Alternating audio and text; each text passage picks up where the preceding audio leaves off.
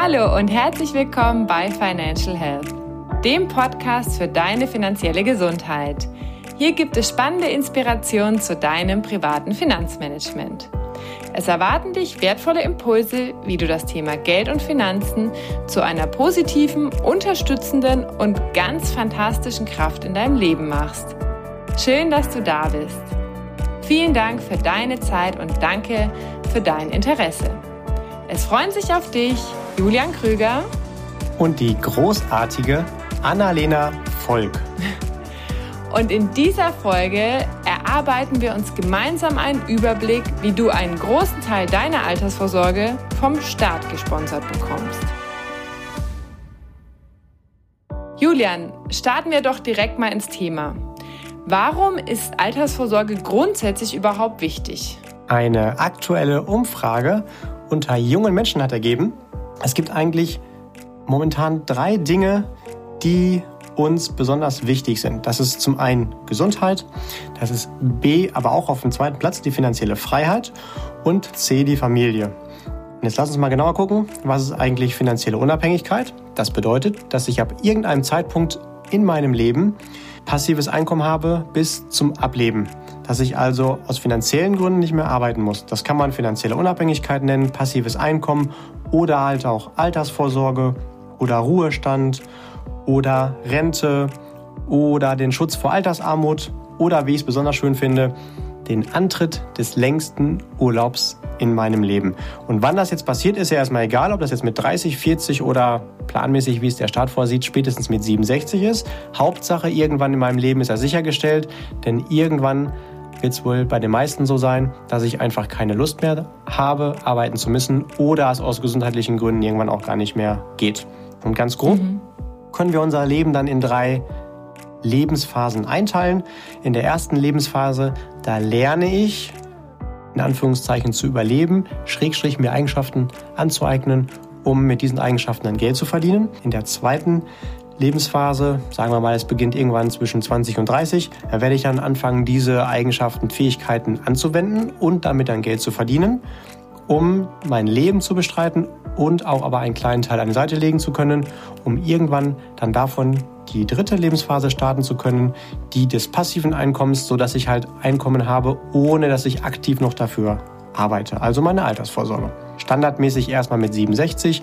Je intelligenter und fleißiger ich da dran gehe, desto eher kann ich es auch mal nach vorne ziehen. Spätestens aber mit 67 sollte das jeder geschafft haben. Und wenn man mindestens diesen Plan hat, dann gibt es ganz viele spannende Wege, wie das vom Staat gefördert wird. Mhm. Das klingt auf jeden Fall schon mal gut. Ähm, spannende Wege, wie es gefördert wird. Für wen ist denn das Thema Altersvorsorge angesagt? Beziehungsweise wer sollte sich denn jetzt in dieser Folge überhaupt angesprochen fühlen? Mein Tipp ist, dass sich jeder damit beschäftigt, der sagt, hey, ab dem Zeitpunkt, wo ich nicht mehr arbeiten möchte, möchte ich immer noch ein wenig Zeit in meinem Körper verweilen dürfen.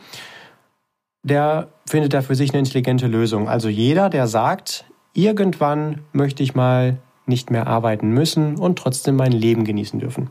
Und das ist natürlich bei jedem ganz individuell wann und in welcher Form das sein soll. Der eine möchte mit 30 in Ruhestand gehen und sagt, da reicht es mir auch aus, wenn ich ein Leben lang ab diesem Zeitpunkt 1000 Euro zur Verfügung habe. Der nächste sagt, nee, mir macht das Arbeiten richtig Spaß und ich möchte mindestens bis 90 arbeiten dürfen, dann aber auch, keine Ahnung, 100.000 Euro im Monat zur Verfügung haben. Irgendwo dazwischen wird sich wohl jeder wiederfinden. Mhm. Das heißt, eigentlich ist es natürlich ein Thema, was dann für jeden relevant ist. Jetzt habe ich aber noch mal eine Frage. Was ist denn Altersvorsorge genau? Das bedeutet einfach der Schutz der Langlebigkeit, also der Zeitpunkt, ab dem sichergestellt ist, dass egal wie alt ich werde, dass das Geld, was ich aufgebaut habe, so lange reicht, wie lange ich eben lebe. Egal, ob das noch zwei Jahre sind oder 20 oder 200. Mhm. Okay. Also sozusagen, es ist unabhängig davon, wie viel ich jetzt angespart habe, sondern ich weiß, ich komme damit sozusagen bis zum Ende durch, wann auch immer das Ende ist. Genau, es gibt einen ganz konkreten Plan, der dafür sorgt, ich brauche mir keine Gedanken machen, oh, oh, oh, das Geld ist zu Ende, aber es ist noch ein bisschen Leben über, sondern das ganze Gegenteil, egal wie lange ich leben darf, finanziell muss ich mir ab dem Zeitpunkt keine Gedanken mehr machen. Mhm. Okay. Worin lassen sich denn die Wege für die eigene Altersvorsorge grundsätzlich unterscheiden? Weil da wird es ja wahrscheinlich ein bisschen verschiedene Möglichkeiten geben. Ja, also grundsätzlich kann natürlich Altersvorsorge jede Form sein, wo ich irgendwo Geld an die Seite lege. Aus meiner Sicht gibt es da zwei Kriterien, die besonders wichtig sind. Das ist zum einen die Frage, arbeitet das Geld, was ich dann an die Seite lege, für mich oder gegen mich? Sprich, bringt es eine Rendite unterhalb oder oberhalb der Inflation? Wenn es unterhalb der Inflation ist, wo wir jetzt mal sagen, die liegt irgendwo bei zwei bis drei Prozent pro Jahr, dann wird es halt von der Kaufkraft immer weniger und ich muss schneller arbeiten, um dieses Loch, was da entsteht, zu stopfen. Das macht nicht so viel Sinn. Oder entwickelt es sich halt wirklich effektiv auch oberhalb der Inflation für mich? ähm, wenn ich das mal nachrechne. Nicht, was auf dem Papier steht, sondern wenn ich es wirklich mal nachrechne. Und der zweite Punkt ist die Frage, der Weg, den ich da einschlage, sponsort mein, äh, mein Staat, also der Gesetzgeber, noch zusätzlich den Weg, den ich da mache oder halt eben nicht. Und so haben wir zwei Parameter. Zum einen die Frage nach der Inflation und die andere Frage nach dem Sponsoring. Und dann kannst du dir so ein Vier-Quadranten-System vorstellen, ähm, wo es so vier Möglichkeiten gibt. Unten links ist dann halt unterhalb der Inflation und ohne Förderung und oben rechts wäre dann oberhalb der Inflation und mit Förderung. Das wäre meine Empfehlung, darauf zu achten, diese beiden Punkte auf jeden Fall mit zu berücksichtigen. Dann ist es die cleverste Version. Mhm. Und warum fördert der Staat überhaupt meine Altersvorsorge? Also was ist der Grund dafür? Ja, dem Gesetzgeber ist auf jeden Fall bewusst, dass das Thema Altersvorsorge oder Sicherung des Einkommens der breiten Masse der Bevölkerung eine hohe Relevanz hat. Warum? Wenn wir selbst nicht dafür gesorgt haben, dass wir ab einem gewissen Zeitpunkt, lass uns jetzt einfach mal so 60 bis 70 davon sprechen, nicht genug Geld haben, um zu überleben, dann muss der Staat im Zweifelsfall das irgendwie auffüllen. Das kostet ja immer ziemlich viel Geld in Form von Sozialleistung. Äh, wenn jemand bestimmten System arbeitet, wie zum Beispiel angestellt oder Beamter, der hat natürlich Anspruch auf eine gesetzliche Rente oder eine gesetzliche Pension bei den Beamten. Äh, gleichzeitig weiß der Staat aber auch, das ist natürlich nur ein Teil von dem Geldbedarf, den da jemand hat. Und im Zweifelsfall, wenn diese Systeme nicht ausreichen oder bei einem Selbstständigen zum Beispiel, der dann ja gar keine Grundeinkommen vom Staat erwarten kann, dann kann man ja trotzdem auch noch sagen, ich nutze die Möglichkeiten vom Sozialstaat, der natürlich möchte, dass es mir auch ein äh, mindestens irgendwie das Überleben sichert. Und dann ist es aber viel zu teuer für den Staat. Der möchte also lieber dafür sorgen, dass ich heute selbst was weglege und hat auch verstanden, dass wenn man einen Teil früh weglegt, dann macht die Zeit den Rest. Also der magische Zinseszinseffekt sorgt dafür, dass man selbst nur einen Teil weglegt und trotzdem große Beträge entstehen. Aber äh, dem gegenüber steht natürlich immer mein Spaß an Konsum. Und wenn ich heute überlege, Mensch, gehe ich lieber noch ein Cappuccino trinken oder lege ich mir was für die Altersvorsorge weg, dann ist natürlich schon so, dass sich das emotional schöner anfühlt, heute den Cappuccino zu genießen. Und um mir da einen Anreiz zu schaffen, trotzdem das zu tun, gegen diese Verlockung, heute das ganze Geld auszugeben, sponsort der Staat dementsprechend verschiedene Wege, die er für intelligent hält, an eine Altersvorsorge. Das kann man als Incentivierung verstehen. Stell dir vor, du möchtest mal wieder einen Kasten Bier kaufen, gehst in den Getränkemarkt deiner Wahl und du siehst zwei verschiedene Bierprodukte. Kosten beide das gleiche und an einem dieser beiden Kästen hängt zusätzlich noch manchmal ein Bierkrug oder so ein kleiner Mini-LKW, so ein kleiner Spieltruck. Welche der beiden Kisten würdest du denn dann kaufen? Mmh, wahrscheinlich die mit dem Krug, wenn ich noch einen Bedarf nach einem Krug hätte, ja. Oder es hängt ein cooler Helm oder Hut dran oder was auch immer. So, ne? Also irgendwas, was im Zweifelsfall nach zwei Stunden wieder irgendwo in der Wohnung rumfliegt und verstaubt. Und äh, trotzdem funktioniert es halt, ne, wenn wir was dazu bekommen. Und genau diesen psychologischen Effekt, den nutzt auch der Staat beim Fördern der Altersvorsorge, weil er will, dass wir alle etwas dafür tun. Okay, also es klingt für mich schon mal ziemlich logisch. Und das ist auch der Grund, warum ich einen Weg mit, ja, mit staatlichem Sponsoring wählen sollte, oder? Ja, also ich finde, um nochmal so ein Bild zu verwenden, stell dir das vor, du gehst die Straße entlang und findest du einen Automaten und da steht, steck mal einen Euro rein, du tust das, ziehst und unten fallen auf einmal 1,50 Euro raus. Wie oft würdest du denn dann einen Euro reinstecken? Ja, ziemlich oft. Ja, macht Sinn, ne? Genau. Und so gibt's halt Varianten, die man nutzen kann für die Altersvorsorge. Und wenn man weiß, das ist sowieso ein wichtiger Punkt in meinem Leben, vielleicht nicht das Allerwichtigste, aber auch nicht gerade unwichtig, langfristig gesehen, dann sollte man schon Spaß haben, an diesen Automaten zu ziehen. Und wenn man jetzt weiß, ich muss eh das Geld in so einen Automaten stecken und da sind zwei verschiedene, in den einen steckst du einen Euro rein, unten fällt ein Euro raus und in dem anderen steckst du einen Euro rein und unten fällt ein Euro 50 raus, bei sonst konstanten Bedingungen, finde ich, ist es recht einfach, die richtige Wahl zu treffen, oder? Mhm. Ja, auf und jeden dann, Fall. Ja. Und dann kann man sich immer noch fragen, hey, wo kommt denn das ganze Geld her? Natürlich ist das nur ein Umschichten. Ne? Also das Geld, was der Staat mir an der einen oder anderen Seite als Sponsoring für meine Altersvorsorge zur Verfügung stellt, das muss ja auch irgendjemand anders weggenommen werden. Und wo nimmt der Staat das Geld her? Wo kommt das, also wie finanziert sich der Staat? Ja, über Steuern. Ja, ganz genau, ist ja jetzt kein Geheimnis. Das heißt, durch Steuern, äh, also wenn wir Steuern zahlen, sponsern wir die Altersvorsorge vom Nachbarn. Aber tatsächlich kann man sich auch fragen, ist es dann nicht auch clever, wenn ich schon die Altersvorsorge durch meine Steuern vom Nachbarn sponsor? Kann ich mir nicht lieber auch meine Altersvorsorge von meinem Nachbarn sponsoren lassen? Ne? Weil es gibt ja. ja nicht den Staat als externes, äh, großes, unbekanntes Wesen. Wir sind ja der Staat. Und äh, das ist dann entsprechend auch unser Geld, was wir da reinzahlen, aber auch unser Anspruch, den wir da rausnehmen können. Okay, das klingt schon mal total logisch. Jetzt gibt es ja wahrscheinlich verschiedene konkrete Förderungsmöglichkeiten. Kannst du über die mal kurz sprechen? Ja, klar, können wir gerne machen. Es gibt grundsätzlich vier Schichten. Die haben Namen, die wahrscheinlich die meisten von uns auch schon mal gehört haben. Gucken wir uns gleich mal an. Und die haben teils gleiche, teils aber auch genau gegenläufige Eigenschaften. Das kannst du dir vorstellen wie Mann und Frau. Die haben teils beide einen Kopf und zwei Beine, zumindest die meisten.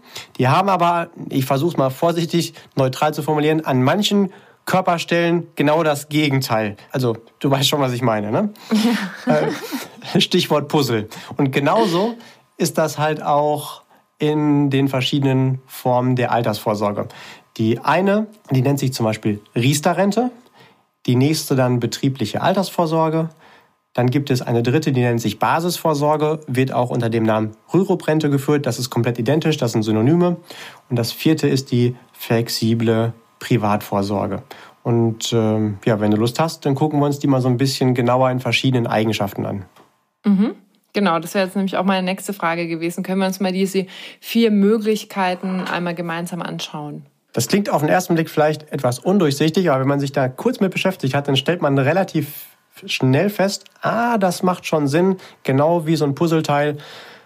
Kein Puzzleteil ist wie das andere, aber in Gänze kann man da schöne Bilder rauspuzzeln. Dann bleiben wir mal mhm. bei der Reihenfolge, die wir gerade hatten. Riester-Rente, betriebliche Altersvorsorge, Basisvorsorge und flexible Privatvorsorge und gehen das Stück für Stück durch. Jetzt muss man erstmal gucken, wer kann überhaupt was machen. Eine Riester-Rente zum Beispiel kann nur derjenige machen, der förderfähig ist. Und das sind die Menschen, die sozialversicherungspflichtig sind oder dem sehr ähnlich gestellt sind. Also Angestellte, Soldaten, Beamte, Polizisten, Arbeitslose in dem Bereich. Oder andersrum wäre es nicht förderfähig, das sind Selbstständige. Mhm. Die betriebliche Altersvorsorge, die können nur Menschen nutzen, die angestellt sind. Manchmal geht es sogar nicht mal im öffentlichen Dienst. Beamte können es gar nicht machen. Mhm. Und dann geht es auch nur, wenn mein Arbeitgeber mir das ermöglicht. Also grundsätzlich muss er mir einen Weg zur Verfügung stellen. Äh, entweder der gibt mir einen Weg vor oder ich suche mir einen aus. Beides ist möglich. Muss man immer gucken, was davon cleverer ist. Die Basisvorsorge, die kann jeder nutzen und die flexible Privatvorsorge auch. Gucken wir mal, wie das Ganze steuerlich zu bewerten ist. Wenn ich etwas in eine Riester-Rente einzahle, dann kann ich den kompletten Betrag von meinem zu versteuernden Einkommen abziehen. Habt ihr also auf jeden Fall schon mal eine garantierte Rendite in Form meiner steuerlichen Rückzahlung. Und das ist bei der betrieblichen Altersvorsorge genauso und bei der Basisvorsorge auch. Da ist es nur ein ganz klein wenig abweichend.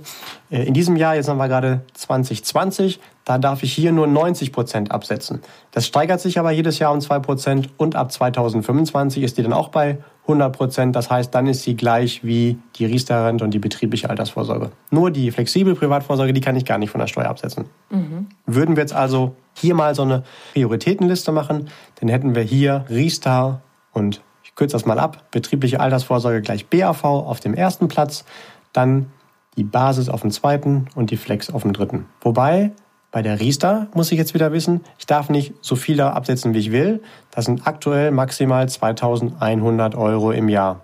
Und auch bei mhm. der betrieblichen Altersvorsorge gibt es wieder eine Grenze, die ist aber nochmal deutlich höher.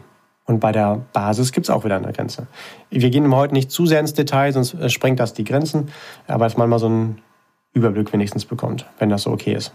Okay. Ist das bisher so alles nachvollziehbar oder hast du da irgendwo eine Frage? Mm, ja, für mich ist es nachvollziehbar. Können wir aber dann nochmal vielleicht so eine Übersicht dazu machen, also dass ich dann selbst nochmal nachgucken könnte, ah, okay, wenn ich jetzt angestellt bin, das macht für mich Sinn oder das, das vielleicht nicht. Also je nachdem, also sozusagen auf einen Blick. Ja, dann lassen wir es, genau, bauen wir einfach einen Download, so einen kleinen Überblick, der jetzt natürlich keine individuelle Beratung ersetzen kann, aber zumindest mal so einen Überblick gerne geben kann, klar. Packen wir in den Show Notes den Link dazu und dann kann sich das jeder nochmal äh, downloaden. Gerne. Ja, das hört sich super an. Und meine, ich meine, ähm, du hast ja ähm. gerade gesagt, du kannst ja keine Beratung machen, aber für mich stellt sich jetzt schon die Frage, warum gibt es so viele Produkte und welches Produkt ist denn dann irgendwie das Beste? Also was macht am meisten Sinn? Mhm. Dann müssen wir jetzt mal gucken. Es gibt nämlich noch viel mehr Parameter, anhand denen man das individuell nochmal vergleichen kann. Schauen wir zum Beispiel mal einen nächsten Punkt. Es gibt mhm. eine dieser vier Formen, da gibt es nochmal zusätzlich auch Zulagen vom Staat da rein. In die Riester-Rente bekomme ich nämlich als Erwachsener, wenn ich die Voraussetzungen von Riester erfülle und auch den für mich mindestens passenden Betrag da reinzahle, nochmal 175 Euro jedes Jahr da reingezahlt. Und für jedes Kind, zumindest das ab 2008 geboren ist, 300 Euro im Jahr wenn es vor 2008 geboren ist, immerhin auch nochmal 185 Euro pro Jahr. Mhm. Das kann also sein, dass eine Familie schnell nochmal 1000 Euro und mehr an Zuschuss im Riester-Bereich bekommen kann pro Jahr. Und dann ist das schon auch echtes Geld. Ne? Also dann sprechen wir über einen Beitrag von so monatlich gesprochen 80, 90 Euro. Mhm. Diese Zuschüsse gibt es aber in keiner der anderen Formen. Und dann kann man nochmal gucken, wie schaut das aus? Kann ich vielleicht in einen dieser Verträge auch Geld einzahlen, ohne dass ich da vorher schon, wenn ich angestellt bin, Sozialversicherungsbeiträge zahlen musste. Dann ist es nämlich die betriebliche Altersvorsorge. Da spare ich nicht nur Steuern, sondern zusätzlich auch noch Sozialabgaben. Das kann bedeuten, dass wenn ähm, ich sage, da sollen 100 Euro rein, dass ich so viel spare, dass ich da selbst nur 50 Euro von zahle dann ist das natürlich schon mal eine, auf die Einzahlung eine garantierte Rendite von 100 Prozent. Okay, und warum ist das so? Das habe ich jetzt nicht ganz verstanden, was es mit den Sozialabgaben äh, zu tun hat. Wenn ich angestellt bin, dann habe ich ja grundsätzlich zwei Abgaben. Einmal Steuern und einmal Sozialabgaben. Sozialabgaben sind Krankenversicherung, Rentenversicherung, Pflegeversicherung. Mhm. Was haben wir noch? Krankenunfall, genau, Rentenversicherung, Krankenunfall, Rente, Arbeitslosen und Pflege, genau. Wobei äh, ja, äh, auf jeden Fall eine davon. Ich glaube, die Unfallversicherung zahlt der Arbeitgeber komplett, aber ist ein anderes Thema. Äh, auf jeden Fall, das wird ja Arbeitgeber und Arbeitnehmer abgezogen. Und diesen Abzug habe ich dann nicht auf das Geld, was da reingeht. Das spare ich. Ah, okay, weil das ist sozusagen, wenn ich einen Teil von meinem Gehalt in die betriebliche Altersvorsorge gebe, dann bekomme ich das ja nicht und dann muss ich darauf keine Sozialabgaben zahlen. Genau, also du bekommst das ah. schon, es wird dir nur nicht auf dein Girokonto gezahlt, sondern in einen dafür separat vorgesehenen Vertrag. Und dann sagt der Staat, ah, du packst es wieder in einen für Altersvorsorge vorgesehenen Vertrag, dann brauchst du es darauf nicht zahlen, darauf verzichten wir dann, genau.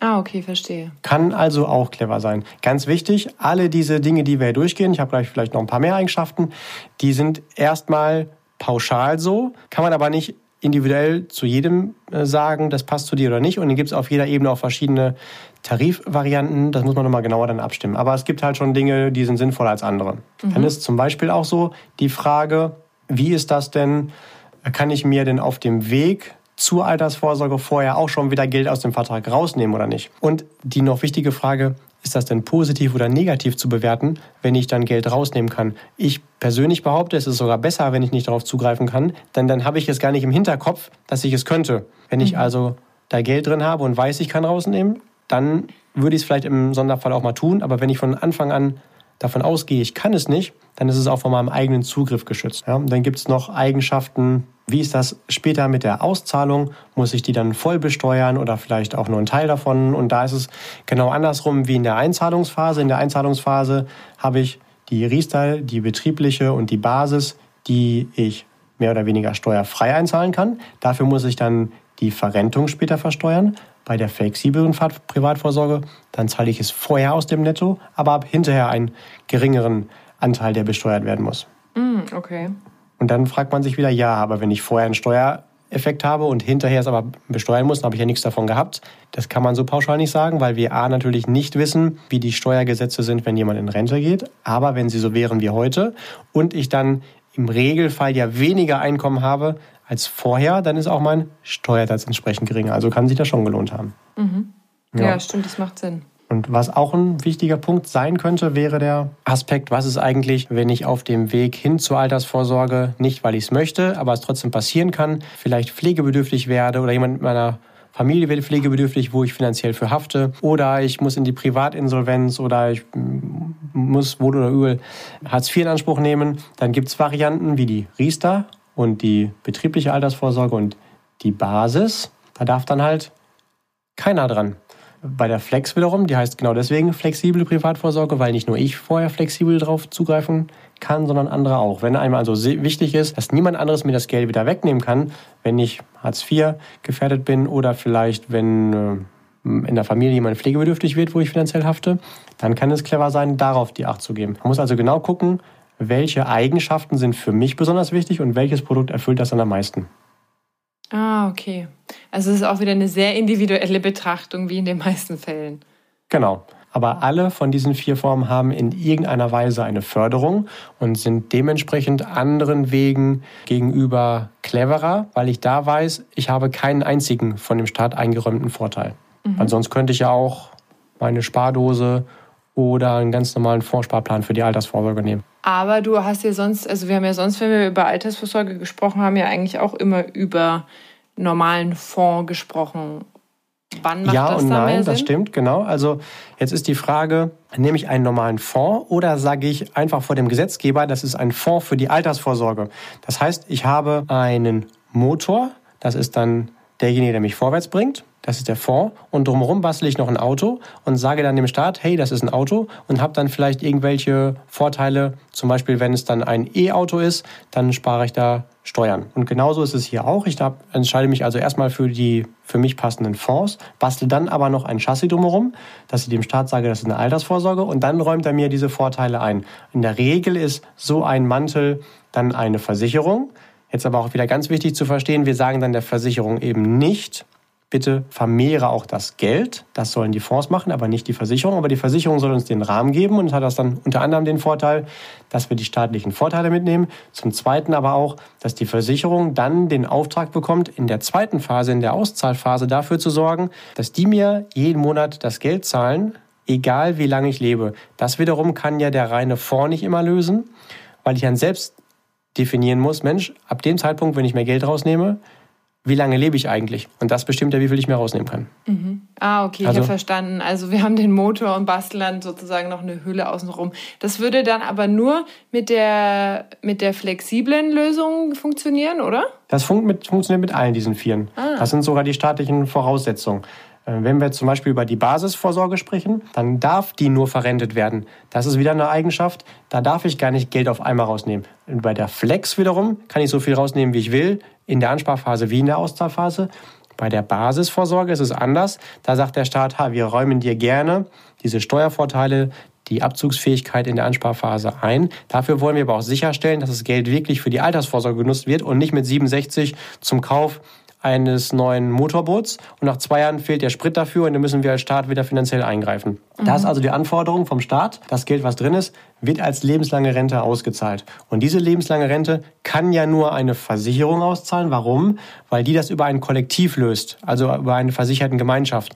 Und derjenige, der vielleicht ein bisschen früher stirbt, ähm, wird dann gleich dann das Guthaben wieder aus von demjenigen, der viel zu alt wird. Man hat dann ja schon eine statistische Lebenserwartung über die Masse, nicht aber beim Individuum. Und da ist dann auch wieder wichtig, einen Tarif zu finden, wo man aber sich von vornherein sichert, aber mindestens so und so viele Jahre wird ausgezahlt, auch wenn ich vorher versterben sollte, dass es dann noch an die Erben geht. Sowas nennt man dann zum Beispiel eine Rentengarantiezeit. Das sind jetzt wieder Detailpunkte, die wir jetzt heute mal vielleicht so ein bisschen unter den Tisch fallen lassen. Aber sollte man auf jeden Fall wissen, dass es sinnvoll ist, sich mit einem Experten auseinanderzusetzen, der dann auch weiß, welche Detailunterschiede in so einem Tarif gibt es da noch. Mm, okay, verstehe.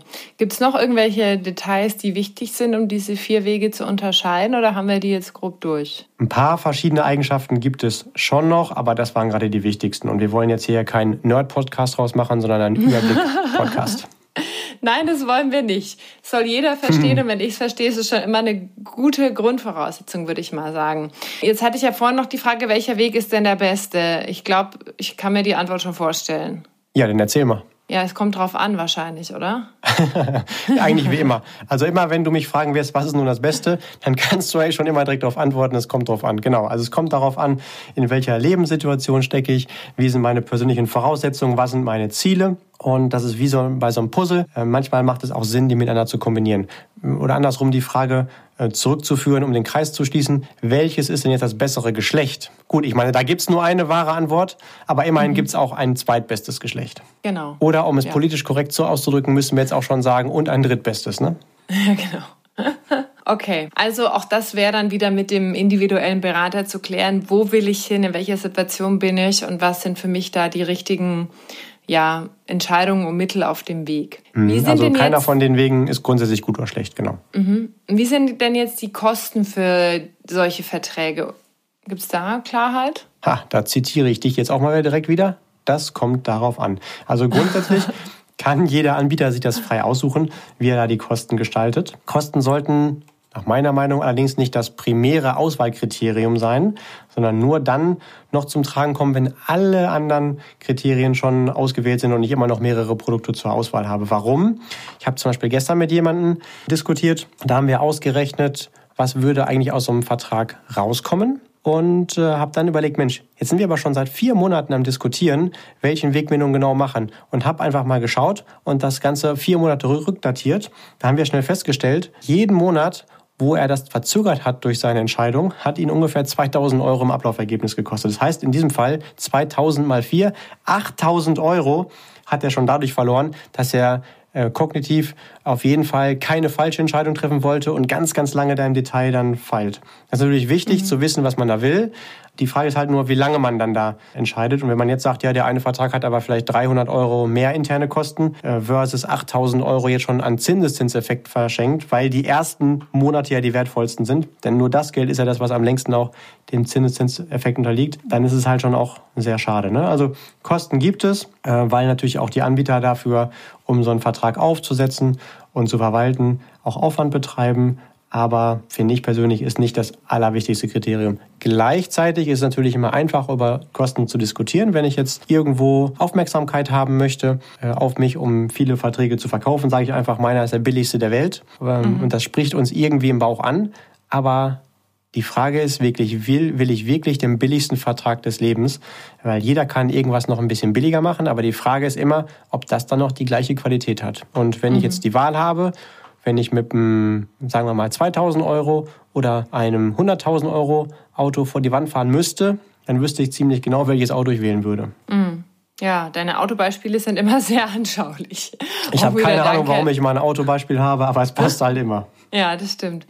Das heißt, auch da wäre so eine ganzheitliche Betrachtung wichtig. Also zum einen, wie ist meine Rendite, was habe ich für Kosten, wie viel kann ich Steuern sparen, also um dann auch ja. wirklich am Ende zu gucken, was lohnt sich denn unterm Strich am meisten, oder?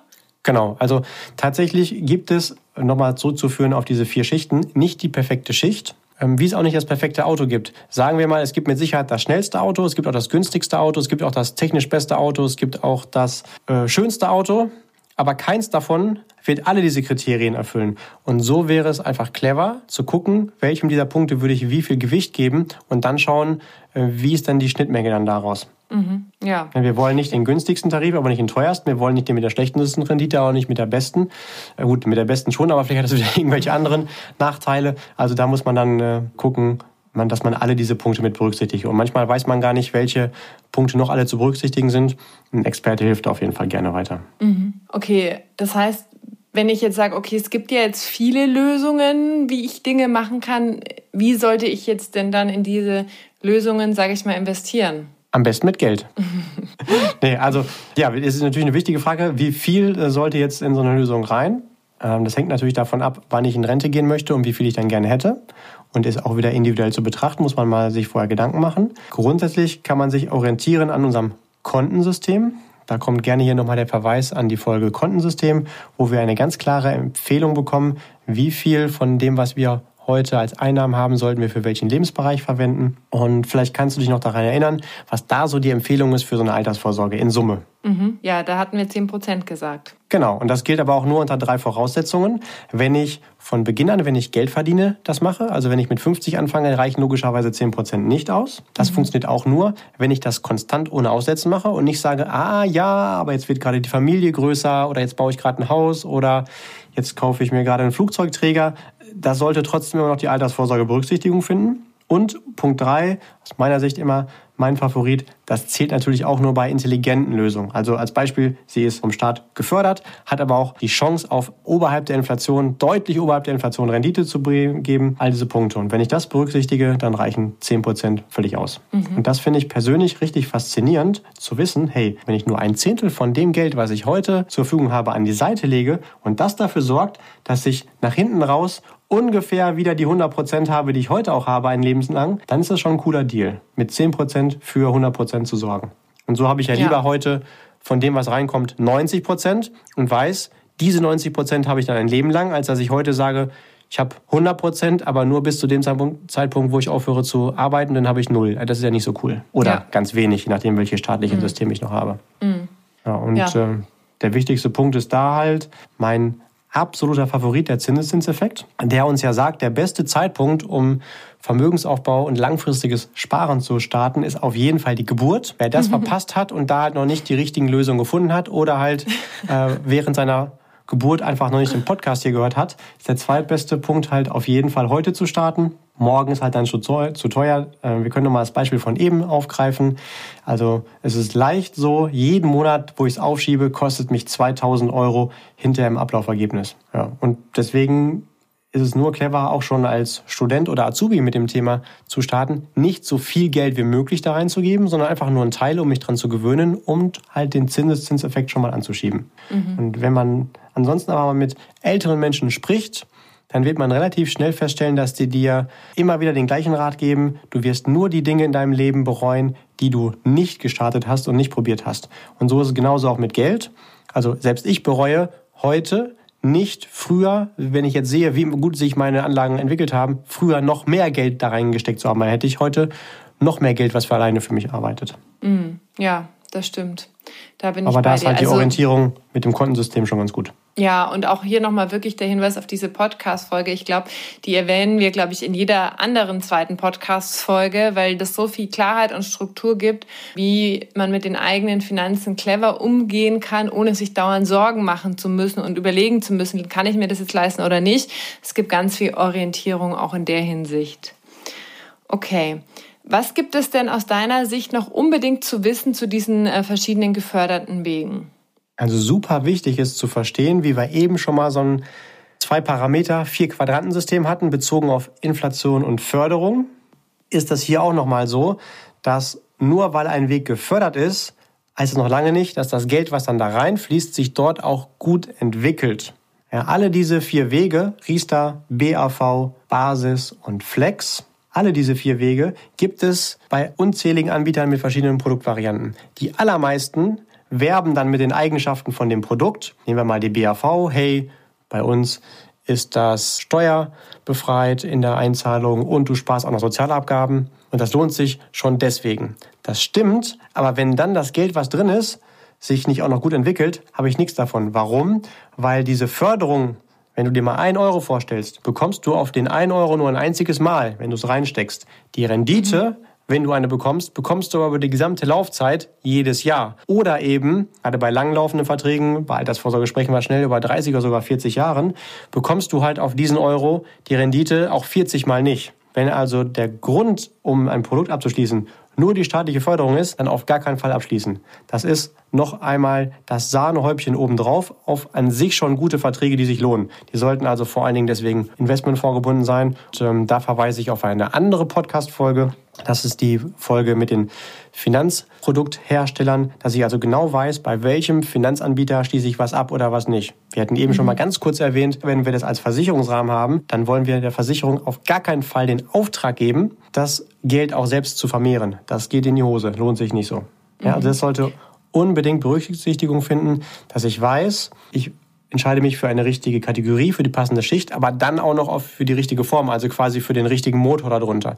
Und wenn man jetzt zwei Autos nebeneinander stehen hat, um wieder ein Autobeispiel zu finden, dann können die von außen komplett gleich aussehen. Und vielleicht ist das eine sogar schöner poliert als das andere, aber solange du nicht die Motorhaube aufgemacht hast und da runtergeguckt hast, hilft dir das überhaupt nicht weiter.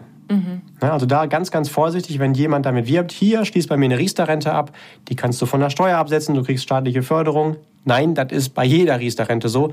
Das hat noch nichts mit dem Tarif zu tun. Und da gibt es tatsächlich, meine persönliche Meinung, vorsichtig formuliert, deutlich mehr unattraktive Tarife als attraktive. Heißt aber nicht, dass der richtige Tarif auch nicht richtig sexy sein kann. Und das, diese Kombination muss passen. Die staatliche Förderung, also die, das Sponsoring und auch noch der passende Tarif, wo sich mein Geld auch dann jedes Jahr gut aufgehoben fühlt. Mhm. Ja, ist interessant, weil es ja eine Kombination sozusagen aus dem Thema Versicherung und Vermögensverwaltern. Ich glaube, viele Menschen wissen gar nicht, inwieweit sie gewisse Dinge kombinieren können oder ich muss das dann sozusagen bei einem Anbieter abschließen, aber dass sich das vielleicht auch so kombinieren lässt, das ähm, ja, ist ja auch ein ganz wichtiger Hinweis. Ne? Genau, und nur weil ich bisher schon immer mit diesem einen Ansprechpartner gesprochen habe, heißt das noch lange nicht, dass wenn der nett ist, dass seine Lösung auch die passende ist. Also da sollte ich schon jemanden haben, der mir wirklich den kompletten Markt sondiert, was am besten zu mir passt. Ja. Ha, spannend, was hier wieder alles zu lernen gibt. Jetzt habe ich noch mal eine Frage, wie komme ich denn dann an diesen konkreten Durchführungsweg beziehungsweise die Schicht, für die ich mich entschieden habe, also die dann für mich die passend ist und auch an den ganz konkreten Tarif, über den wir ja gerade gesprochen haben. Ja, da verweise ich am liebsten auch noch mal an den persönlichen Ansprechpartner ja, ausgewiesenermaßen natürlich sich auskennen können, können sollte, einmal mit diesen Schichten, aber auch mit den Tarifwelten, der Zugriff haben sollte auf viele verschiedene Anbieter, die er miteinander vergleicht. Und sobald der Ansprechpartner nur für eine Versicherung, eine Gesellschaft oder nur einen Konzern mit zwei, drei Unteranbietern arbeitet, wäre ich ganz vorsichtig, weil ich da ja keinen objektiven Vergleich bekomme. Und wenn jemand sich da nicht sicher ist, an wen er sich wenden kann, darf er gerne auf mich zukommen. Gibt es gerne auch ein paar Tipps. Mhm. Das hört sich schon mal gut an. Hast du denn jetzt zum Abschluss noch einen kleinen Trick für uns auf Lager zum Thema Altersvorsorge? Ich habe mal einen Spruch gehört, der fällt mir bei dieser Frage immer ein, den finde ich sensationell. Der Trick im Leben ist es, gar keinen Trick zu haben, sondern real zu sein.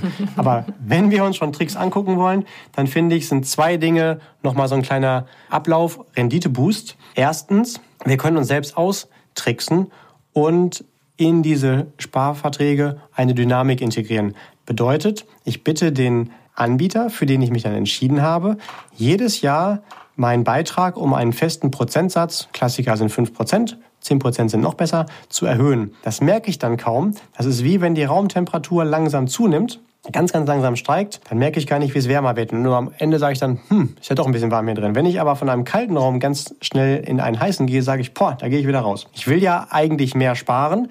Und wenn ich dann einfach einmal im Jahr so ein bisschen mehr die Beiträge erhöhe, dann merke ich es halt nicht. Das ist der eine Punkt. Und der zweite ist, so wie es halt das Sponsoring vom Staat gibt, gibt es noch weitere Geschenke, die ich nutzen könnte für meine Altersvorsorge, wie zum Beispiel auf der einen Seite wenn ich angestellt bin, könnte ich meine vermögenswirksamen Leistungen auch für die Altersvorsorge nutzen.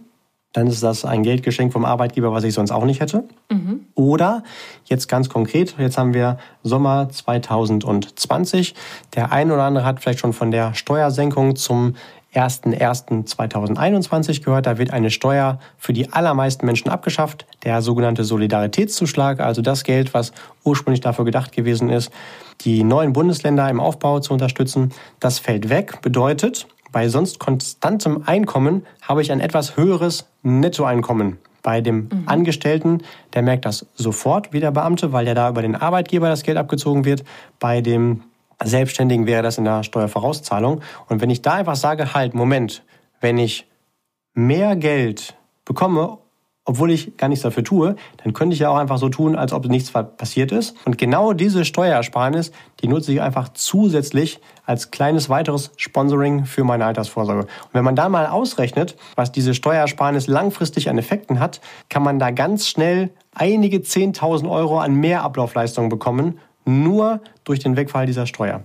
Also mhm. ich hätte ja nichts davon, wenn ich heute ein paar Euro mehr netto zur Verfügung habe, würde ich gar nicht merken. Aber die an die Seite gelegt hat langfristig einen gigantischen Effekt. Und da würde ich mal mhm. drüber nachdenken, welche weiteren kleinen Lifehacks kann ich verwenden, um meine Altersvorsorge noch attraktiver zu gestalten. Mhm. Ja, das ist ein ganz cooler Trick, ehrlich gesagt, weil das ist ja Geld, was wir ja davor sozusagen auch nicht hatten. Und wenn wir jetzt einfach so tun würden, als ob wir es dann immer noch nicht hätten und das anderweitig investieren, ist ja mega. Genau. Okay. Ach, spannend. Möchtest du noch einmal ganz kurz zusammenfassen, was äh, bei dem Thema Altersvorsorge zu beachten gilt? Okay, ich muss mich erstmal entscheiden, möchte ich eine Altersvorsorge, die vom Staat gesponsert ist, oder verzichte ich auf das Geld und zahle dann durch meine Steuern nur das Sponsoring vom Nachbarn? Mhm. Dann sollte ich auf jeden Fall auch darauf aufpassen, dass meine Altersvorsorge-Variante unabhängig davon, ob es jetzt die erste oder eine der anderen Schichten ist, dass die auch die Chance hat, deutlich oberhalb der Inflation zu performen. Und ein Inflationsausgleich ist immer noch keine Geldmehrung, also da sollte ich schon renditeorientiert unterwegs sein. Und dann sollte ich so ein bisschen Gefühl dafür bekommen, wo liegt der Unterschied zwischen Riester, BAV, Basis und Flex. Da verweise ich super gerne nochmal auf den Download, den wir dann noch erstellen werden. Und äh, dann sollte ich immer noch wissen, dass nur weil ich in einem Produktbereich spannende Förderung vom Staat bekomme, heißt das noch lange nicht, dass das Geld, was da drin ankommt, dort auch interessant vermehrt wird. Also ich sollte immer das Bewusstsein dafür haben, das Geld, was ich einmal einzahle, hat einmal die staatliche Förderung, aber liegt viele Jahre da drin und muss dann dementsprechend für mich auch nochmal richtig performen. Und da sollte ich umso anspruchsvoller auch nochmal an diese Eigenschaften sein. Und dann mhm. wünsche ich auf jeden Fall ganz viel Erfolg mit der Altersvorsorge. Ich würde das Thema dann einfach ausblenden, automatisieren, laufen lassen und einfach nur sicher sein, hey, denn zu dem Zeitpunkt, wenn ich gerne in Rente gehen möchte, den längsten und schönsten Urlaub meines Lebens antreten möchte, dann muss ich mir finanziell keine Gedanken machen. Ja, das hört sich doch super an. Ich danke dir ganz herzlich für all den wertvollen Input, wie schön anschaulich und einfach du es uns wieder gemacht hast.